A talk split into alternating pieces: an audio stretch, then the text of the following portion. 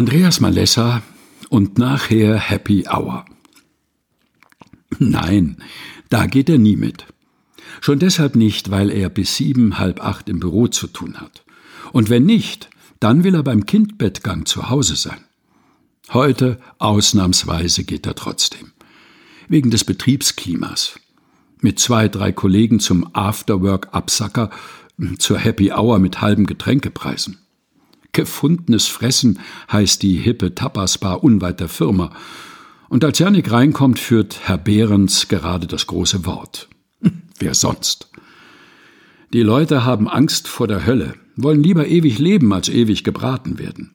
Und mit dieser Angst hält die Kirche sie bei der Stange, weil nur sie die Tickets zum Himmel verteilt oder verweigert. Blödsinn.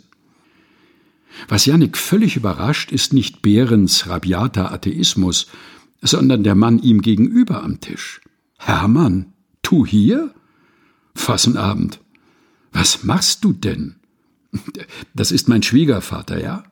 Echt? In der Business Lounge bei unserem Spanier? Er angelt einen Stuhl vom Nachbartisch, hängt das Sakko über die Lehne und setzt sich in die Runde. Der Mojito ist um die Zeit billiger. Hermann lacht, wendet sich aber sofort wieder seinem Gesprächspartner zu. Jetzt denken Sie das Wort ewig mal nicht als Zeitbegriff für unendlich, sondern als Qualitätsprädikat für lebenswert. Und den Himmel nicht als Wolke 17, sondern als einen Glückszustand. Dann, Janik muss sich beherrschen, nicht mit offenem Mund dazusitzen. Seit wann verteidigt Monis Vater den christlichen Glauben? Eine Kellnerin streckt von hinten ihren tätowierten Arm zwischen die Köpfe. Wer bekommt den Tequila? Limette dazu? Und ein Pilz und ein Korn für Sie. In vorfeministischen Zeiten hieß das Herrengedeck, denkt Jannik noch. Da redet Hermann schon weiter. Über sein Alter, Mitte 70, und dass auch Herr Behrens nicht weiß, wie viel Zeit ihm noch bleibt und dann sei es doch ganz natürlich, auf ein Leben post mortem zu hoffen, und das in der Kirche an Ostern, Behrens unterbricht ihn, aber Entschuldigung, selbst wenn jemand an den Quatsch von der Auferstehung glaubt, bringt's demjenigen was? Hat man was davon? Janik mischt sich bewusst nicht ein, denkt aber an das Beispiel von der Lokomotive, die man aus einem Tunnel herausfahren sieht, während alle Anhänger noch hinein müssen hatte die Pfarrerin mal in Terminus Kindergottesdienst gesagt. Jesus ist auferstanden und wir sind angekoppelt. Hoffnung, sagt Hermann nur, leert seinen Mojito und winkt Richtung Tresen.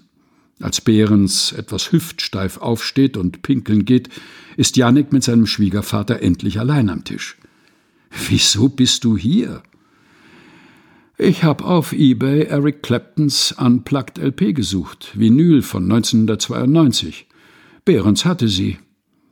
Hermann erhebt sich und schlug als Treffpunkt die Tapasbar hier vor. Hat ein großes Vordach, kann man sogar bei Regen draußen rauchen. Dass ihr Kollegen seid, habe ich erst vorhin erfahren. Und wie kamt ihr dann, lass stecken, ich zahl, auf ewiges Leben und so? Jannik legt Geld auf den Tisch, zieht sein Jackett an. Hermann grinst. Der bekannteste Titel von dem Album ist ja wohl Tears in Heaven, oder? So kamen wir drauf. Behind that door there's peace, I'm sure, wollte ich ihm ruhig mal sagen dürfen. Andreas Malessa und nachher Happy Hour.